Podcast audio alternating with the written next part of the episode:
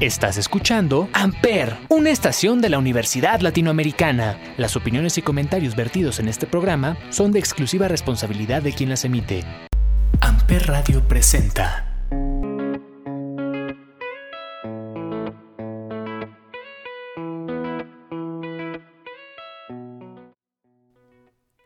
Buenas, buenas, bienvenidos a Uy, a huevo, chismecito.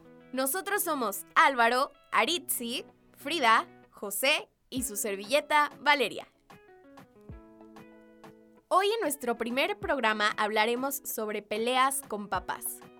Yo creo que todos en algún momento nos hemos peleado con nuestros papás, ya sea por contestones, porque no ayudamos en la casa, porque llegamos tarde, etc. Pero antes de comenzar con el tema, vamos a escuchar la siguiente canción.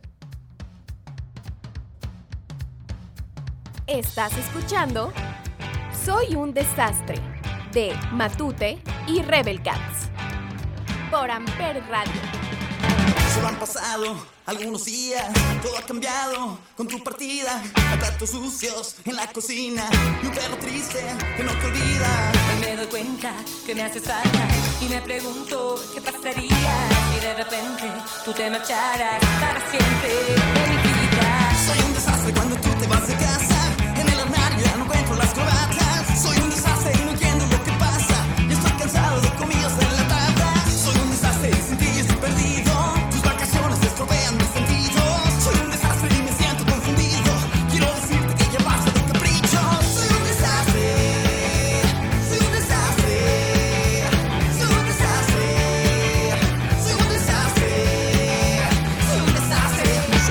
Soy un desastre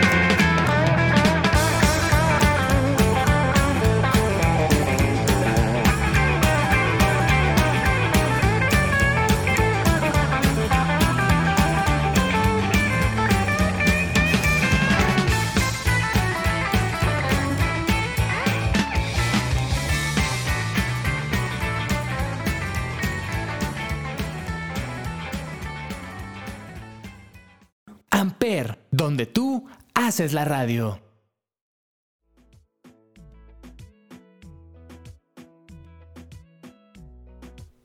Estamos de vuelta y recuerdo aquella vez que me peleé con mis papás porque se me ocurrió la maravillosa idea de perforarme el ombligo a los 13 años. Así como lo oyen amigos. Se me ocurrió la idea de salir con un amigo a Coyoacán a tomar un café y se me hizo muy chistoso irme a perforar el ombligo. Entonces pues ya sabrán cómo me fue cuando llegué con mis papás y les enseñé que me había perforado el ombligo. Bueno, casi me matan, me querían colgar de los pelos, no, no, no, fue horrible, pero pues bueno, así es, travesuras de adolescente, rebelde. Y pues me fue mal, la verdad esa vez me fue mal. Además yo estaba súper aferrada a mi perforación, yo la quería, no me la quería quitar. Fue terrible amigos. Vale, creo que yo no puedo decir que tuve una gran pelea con mis papás. Yo siempre he sido, creo que, muy tranquila. Podría decir que tal vez hasta mis papás me dan miedo y creo que no les contestaba. Donde peor me fue es cuando me enseñaban o cuando me ayudaban a hacer las tareas. Ya sabes, cuando te enseñan a contar y que las matemáticas y que cuánto es 2 más 2 y que les dices, no, pues 6, no, eso no. Pues bueno, ahí fue donde yo creo que más entraba en estrés, pero peleas, peleas, por el momento no. Amiga, qué bueno, me da, me da mucho gusto porque pelearse con los papás, la verdad es que es feo. Finalmente son, son padres y pues nos van a amar incondicionalmente y nosotros a ellos. Pero bueno, es inevitable pelear de vez en cuando. Y hasta es divertido, ¿no? Como que ya después cuando em, recuerdas las peleas te, te ríes y hasta puede ser una anécdota muy chistosa que contar de nuevo con tus papás. Todos aprenden y hasta hacen bromas. Totalmente, amiga. Imagínate yo 10 años después contando que me perforé el ombligo a los 13 años, ya me parece algo muy chistoso. Y, y sabes que hablando de perforaciones, eh, ahí sí fue una pequeña pelea, pero creo que más bien eh, nos sentimos como distanciados. Yo me hice un tatuaje sin decirle a mis papás, fue un tatuaje por mi cumpleaños. Y cuando, cuando se enteraron, hasta mi papá me dijo, oye, ¿te lo, así, ¿te lo hiciste ahí para pues esconderlo y que nadie lo viera? Y yo, no, no, ahí lo hice porque me gustó. Se me antojó. Pero bueno, eh, ya pasó, al final pues es, es experiencia y todos aprendemos de ello. Así es, amiga, ni hablar. Peleas con papás. ¿Y, y cuánto tiempo después fue eso de que se enteraron a que te lo pusiste? Pues yo creo que fueron unos tres meses, cuatro, la verdad sí aguantó bastante el secreto, pero em, pues bueno, aún así se siente feo cuando, cuando se enteran, pero al final, al final sí es experiencia y pues bueno, no, la verdad no quiero que suene feo, pero no me arrepiento. Oye, Frida, ¿y a los cuántos años te lo realizaste? Tenía creo que justo 19, era el tatuaje por mi cumpleaños 19. ¿Y cómo te fue con el dolor? ¿Sentiste, te dolió bastante o cosquillitas? Fue en las costillas, donde no hay tanta grasita que digamos. ¡Auch! No me dolió mucho, sí da cosquillas, pero no, dolor creo que no tanto. Amiga, yo también tengo uno en las costillas y me dolió hasta el alma. ¿Qué aguante tienes, de verdad? No, no, no, sí duele. Yo creo que a mí lo que peor me pasó fue la, la experiencia con el piercing, porque yo igual, igual que Vale, a los 14, 15 me perforé sin, sin permiso, sin autorización. Fui a Coyoacán, igual, ¿no? Pues en un 2x3, tras la perforación, llegué a mi casa y como si nada. Y pues bueno, en la noche me fue como en feria. Entonces, ¿para qué les digo eso de la perforación? No lo hagan menores de edad. Cuidado con eso. No lo hagan, amigos. Además, se pueden meter hasta en problemas legales los establecimientos. O sea, ese es otro tema, ¿se dan cuenta? Porque realmente están, pues, atentando contra el cuerpo de un menor. Entonces, creo que es un tema muy complicado. Oigan, regresando un poco a cuando nos pelábamos mm, de pequeños con los papás, ¿nunca les pasó que sus papás, mamás les decían, oye, es que ese amiguito tuyo no me cae muy bien? y tú luchabas, luchabas por defender a, esa, a ese amigo, a esa amiga. ¿Qué, qué, les pasó? ¿Cómo, ¿Cómo defendieron a sus amigos? Amiga, la verdad es que yo nunca logré defender ese punto. O sea, siempre. eh, siempre como que procuraba hacerle mucho caso a mis papás. Bueno, a mi mamá, sobre todo, que es la que tiene un radar de personas que no son buenas para mí. Yo intentaba defenderlo y defenderlo y defenderlo, pero la verdad es que finalmente siempre tenía razón mi mamá y siempre esas personas que me decía que no le gustaban para mí, pues fueron las que terminé sacando de mi vida eventualmente porque sí, efectivamente no eran buenas personas para mí. Pues sí, y yo creo que también lo más difícil de discusiones es cuando tal vez tú sabes y tus papás saben que ellos se están equivocando, pero aún así te siguen regañando o, peleando porque es como, pues yo soy papá, yo, yo soy la mamá, eh, pues no, sabes que yo soy quien, quien está a cargo de aquí, creo que te tengo que regañar y tengo la razón nada más. Pues sí, sí, las mamás, digo, yo creo que las mamás siempre van a tener la razón, pero también yo creo que más cuando creces ya llega un punto en el que dices como, sí tienes la razón, mamá, pero también empiezas como a defender mucho tu punto, tus ideas, tus, eh, pues sí, todo lo que tú, lo que tú piensas, lo que tú sientes. Entonces, eventualmente la mamá sí tiene razón, pero también tenemos que aprender nosotros a, a decir hasta dónde sí y hasta dónde no vamos a tomar pues las cosas que nos dicen nuestros papás. Sí, yo creo que por algo, por ejemplo, mi papá me dice, pues por algo somos papás y pues por algo tenemos esa experiencia y tantos años de vida. Estoy completamente de acuerdo. Sí, mi mamá siempre me ha dicho, lo entenderás cuando tengas hijos. Yo todavía no sé si sí si, si quiero tener hijos o no, pero la verdad me, me llama mucho la atención entender o estar en los zapatos de mi mamá para saber qué es lo que se siente y a qué se refiere. Bueno chicos, pues vamos con otra canción para dar un- una pequeña pausa a este programa. Estás escuchando Índigo de Camilo y Eva Luna Montaner por Amper Radio.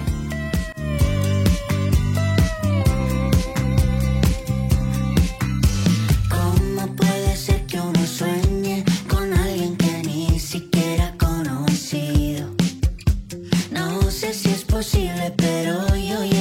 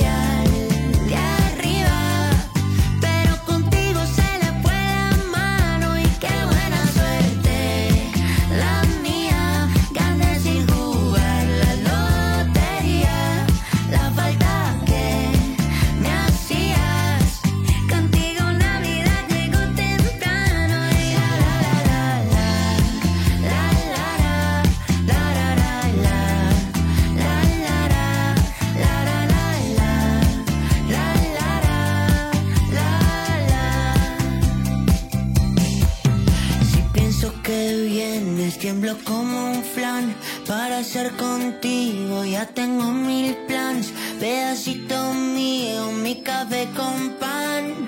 Soy el presidente de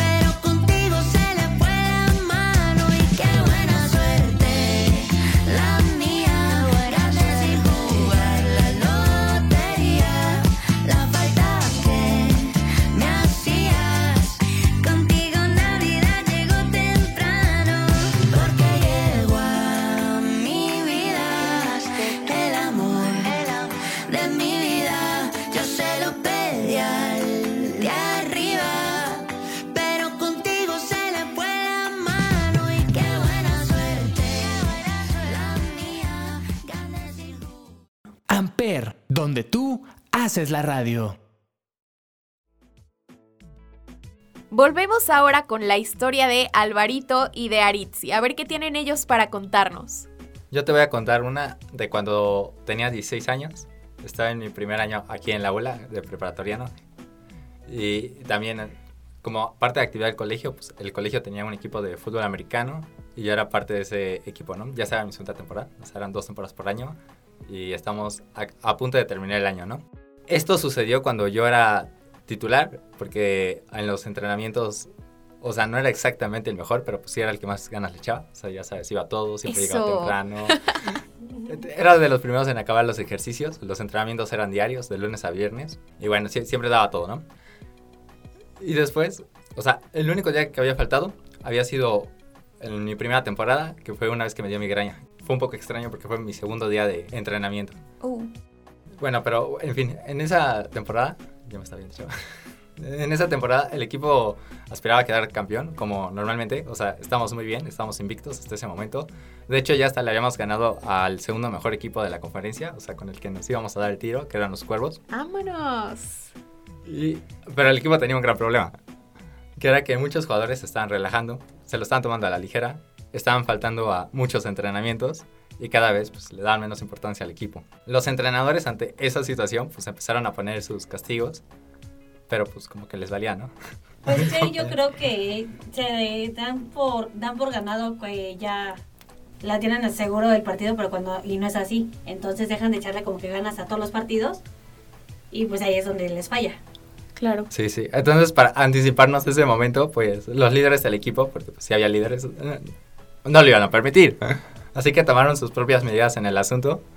Que, claro, todo esto fue con autorización de los entrenadores. Y fue que tomaron la medida de cortarles un pedacito de la ceja. ¡No! Estuvo manchado, ¿no? Bueno, ya lo habían hecho antes, pero sí les había funcionado, aunque les tuvo algunos problemas con uno que otro niño, ¿no? Sí, claro. En lo que a mí respecta, a mí la imagen, la imagen personal que yo tengo, pues como se darán cuenta, pues me da igual, ¿no? Así que no me importó mucho. Alvarito. No. Y además usaba los gogles, o sea, lentes gruesos que casi no se notaban las cejas. Y yo nunca me metí en esos Tenía problemas. ir al pues, Iba a todos los entrenamientos. Así que llegó el día. ¿Cómo se llama lo que les hacen a los jugadores para entrar al equipo? Novatada. Correcto. Oye, ¿y cuál ha sido la peor novatada que te han, te han hecho? Eso fue interesante porque la novatada, cuando yo entré al equipo, cuando era un novato, me le hicieron. Bueno, no me le hicieron porque ese partido no fui. O sea, sí iba a los entrenamientos, pero los partidos fui yo. Entonces no tuviste novatada. me libré. Ah, muy bien. ¡Ah, qué crack! ¿Y por eso te regañaron tus papás, Alvarito, porque te perdiste la novatada? No, no, de hecho ellos no se enteraron de eso. Ah, bueno, entonces, entonces ya, ya quiero saber por qué te peleaste con tus papás, Alvarito. Cuéntanos. Bueno, o sea, después de que mis compañeros tomaron esta medida, estaba platicando con mi mamá Y pues de manera ingenua, pensando que no iba a pasar nada, pues le estaba contando lo, la- lo que habían determinado mis compañeritos. Y mi mamá, pues me advirtió que ni de chiste me iban a dejar cortar la ceja. No, pues sí. El problema era que era 8 de mayo y se acercaba el 10 de mayo, Ups. el Día de las Madres. Es su regalo. Alvarito llegó con la ceja rapada. ¡Feliz día de las madres! Pero, o sea, es un día perfecto para poner excusas para faltar al entrenamiento, por otro lado, ¿no? Pues yo no era como que quería faltar al entrenamiento. Para aclarar, en mi familia el Día de las Madres es un día muy especial, se junta toda la familia en un restaurante, pero toda la familia extensiva. O sea, abuelos, papás, tíos, primos, etc.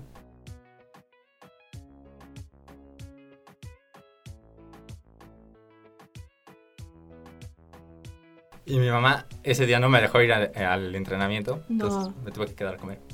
Y estuvimos enojados, ella y yo. Ups. Un día después, el jueves, me presenté a entrenar y pues los líderes del equipo, con los que me llevaba muy bien, me cortaron la ceja. Y no les dije nada. Ups. Alvarito, ¿y qué pasó? ¿Cómo llegaste con tu mamá y vio tu ceja cortada? ¿Qué? ¿Cuál fue ahí? Ahí- voy, ahí voy. Ent- Entonces, después de que sucedió todo esto, de que tuvimos este problema de la cejita, yo seguí entrenando muy feliz, como siempre. Y cuando llegué a mi casa, mi mamá no estaba. Así que continué con mi rutina como si nada hubiera pasado. Hasta que llegó mi mamá y lo notó al instante. Lo más impresionante aquí es que ninguno de mis compañeros de clase se dieron cuenta de eso. Nadie me comentó nada sobre por qué tenía la ceja cortada. Entonces, ya cuando mi mamá me vio, me empezó a hacer un show, se enojó, le dijo a todos, hasta pronosticó que me iba a dar sida, no sé cómo. Pero lo dijo. Y se los hizo saber a todos los que pudo. Me obligó a darle el celular al entrenador. Claro que no se le iba a dar y ella también lo sabía. Así que ella usó su plan B, que fue llamarle a la mamá de un compañero que conoció en otro partido, al único que fue. y se lo pidió y, se lo, y lo consiguió. Entonces llamó al, entrenador, al, llamó al entrenador y escuché que le estaba gritando durante varias horas. Hasta que básicamente se cansó. Después de esto, de manera sorpresiva, me dijo que el viernes iba a ir a entrenar. Esto ya no me lo esperaba. Pero cuando llegué de la escuela el viernes, me escondí el casco, las sombreras, las fundas y me dijo que no podía ir. Cambió de opinión. Oh. Así que ese día tampoco fui. Fue un poco triste. Yo sabía que el sábado teníamos partido, pero pues ya sabía que no iba a ir. Pues. Era en Jalapa, ¿no? Sí, tu mamá estaba furiosa. No, no, no, pero si ni me había dejado ir a jugar al poli, pues, ¿por qué Claro. me iba a dejar jugar al- ¿Por qué me iba a dejar jugar en Jalapa? Sí. Y decía que era muy inseguro, que iban a secuestrar el camión del equipo, cosa que no pasó. y para el, para el colmo, mis papás habían quedado de ir a un bautizo el sábado con unos tíos de cariño que lleva años sin ver. Y me terminaron dejando solo en una mesa. Ah. Ese partido lo perdimos 3-0 y nunca más volví a jugar. Y no volví a platicar con ella durante un buen rato. Ay, Álvaro, la verdad que sí te fue mal a ti con tu mamá, pero a mí lo único que me ha pasado ha sido a mis 24 años, que ya cuando trabajo y estudio, mi mamá me, re- me regaña básicamente porque llego muy tarde de la oficina o de la escuela. Y hay veces que de plano los fines de semana literal llego a dormir y ya es todo, no salgo de mi cuarto, no hago nada más y me pierdo un ratito. Pero pues ya tengo 24 años. Alguien se tiene que desestresar. Estoy de acuerdo, amiga, pero no te hagas. No llegas tarde de la escuela ni del trabajo. Te vas de parranda, Aritzi. Un Te vas de parranda. Un poquito de las dos, para que les digo que no. Bueno. Para empezar, la oficina de 9 a 5, 9 a 6, las clases que empiezan a las 4, y luego de 4 a 9, de 4 a 10, pues uno termina demasiado cansado. Entonces, pues, ¿por qué no salir a distraerse un ratito? Un tequilita para el desestrés. Claro que sí, amiga. Tienes toda la razón. Estoy de acuerdo.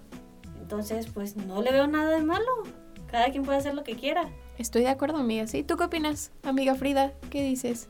Amiga, pues yo para la escuela y con mis papás creo que soy bastante responsable. Eh, creo que es algo que me gusta mucho de mí. Eh, aquí el punto es que, por ejemplo, ellos no saben cuándo tengo tareas, cuándo tengo exámenes, porque siempre me ven haciendo todo y trabajando en la computadora y saben que estoy haciendo las cosas. Ya hasta que yo creo que me encuentran en estrés, en mis crisis, es cuando se dan cuenta que estoy en temporada de exámenes, que tengo mil proyectos que entregar y ahora súmale el trabajo. No Yo creo que también Eh, en definitiva, sí necesitamos un poquito de estrés. Creo que voy con Aritzi, creo que no está mal. Pues hay que encontrarle la forma, ¿no? Hay que encontrar eh, los tiempos y pues existe un, un momento para todo. O la típica frase de los papás, ahí estás otra vez pegada a la computadora. Es que te la vives siempre en el celular. Y cuando tal vez sí, sí, pero es- uno tiene que trabajar. Uno Tal vez tiene- estamos haciendo las tareas. No siempre son chismes, no siempre son los amigos. Exacto, uno tiene que chambear, uno tiene que, sí, que hacer sus cosas. Uno tiene responsabilidades. Exacto. Bueno chicos, vamos a dar una segunda pausa a este programa y vamos con la siguiente canción. Estás escuchando Desconocidos, Mau y Ricky, Manuel Turizo y Camilo.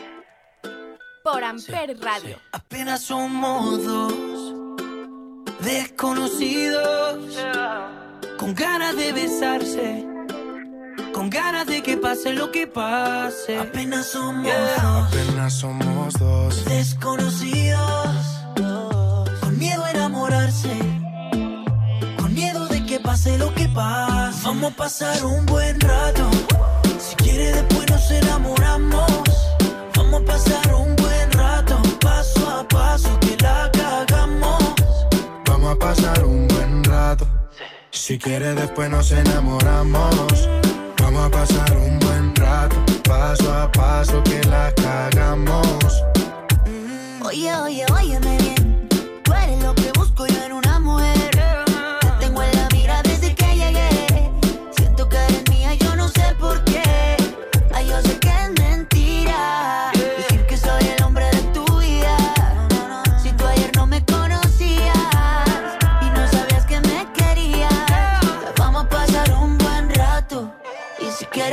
nos enamoramos.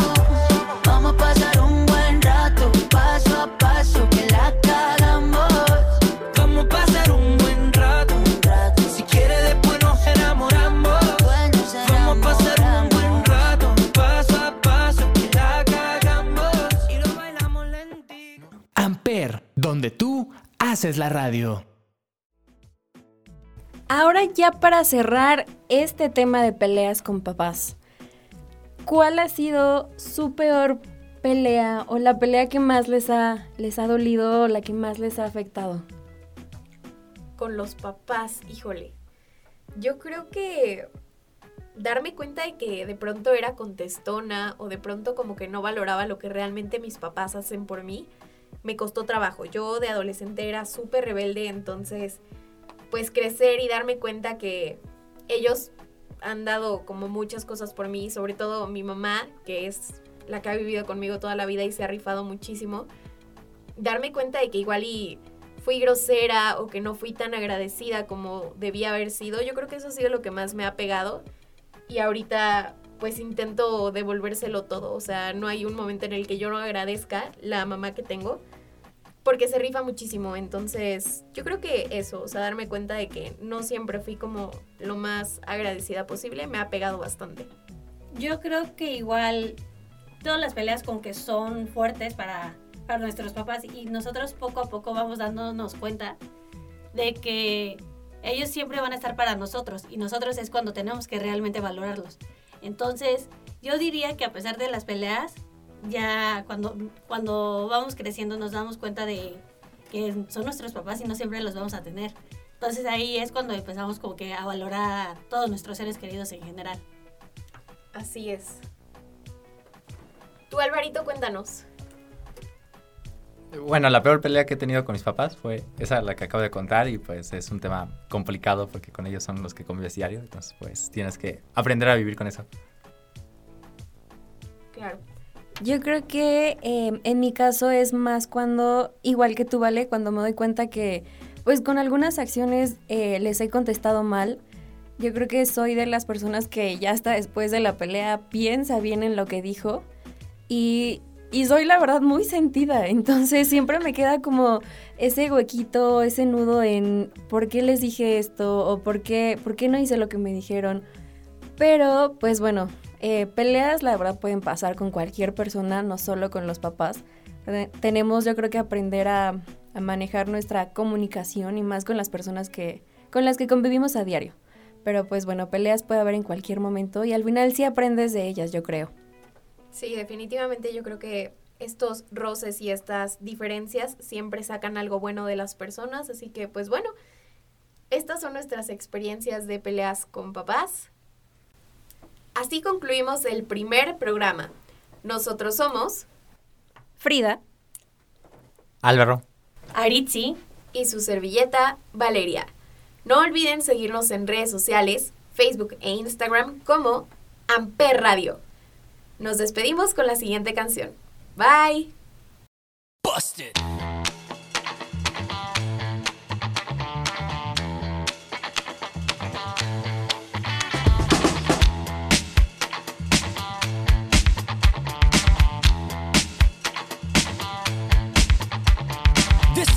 Tale for all the fellas trying to do what those ladies tell us. Get shot down cause you're overzealous. Play hard to get females, get jealous. Okay, smarty, go to a party. Girls scantily clad and showing body. A chick walks by and you wish you can sex her, but you're standing on the wall like you was Poindexter. Next day's function, high class luncheon. Food is served and you're stone cold munching. Music comes on, people start to dance, but then you ate so much you nearly split your pants. A girl starts walking, guys start gawking, sits down next to you and starts talking. Said she wants to dance cause she likes the groove, so come on, fatso, and just bust the move. Uh, just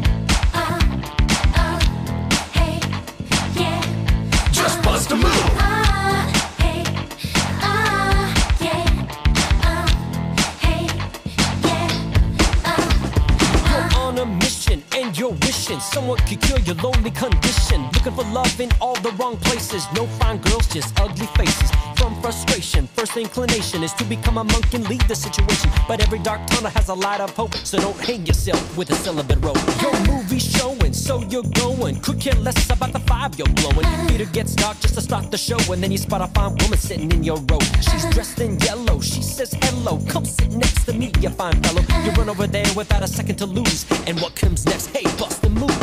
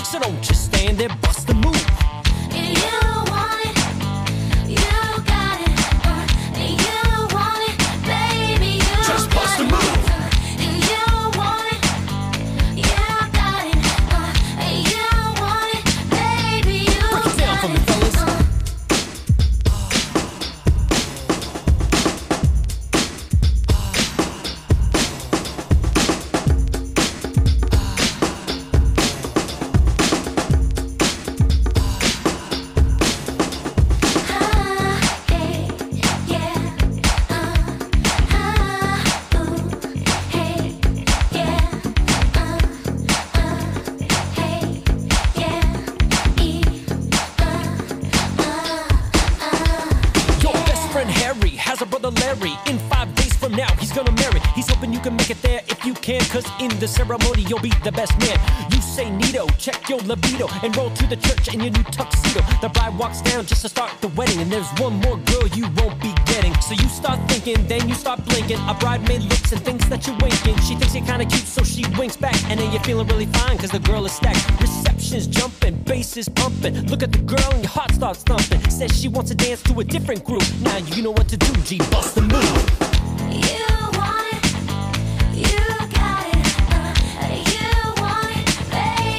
Just bust a move.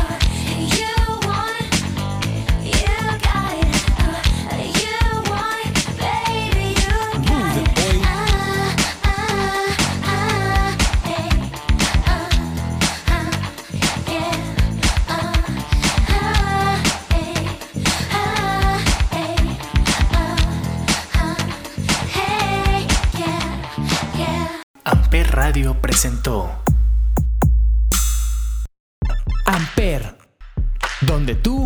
haces la radio.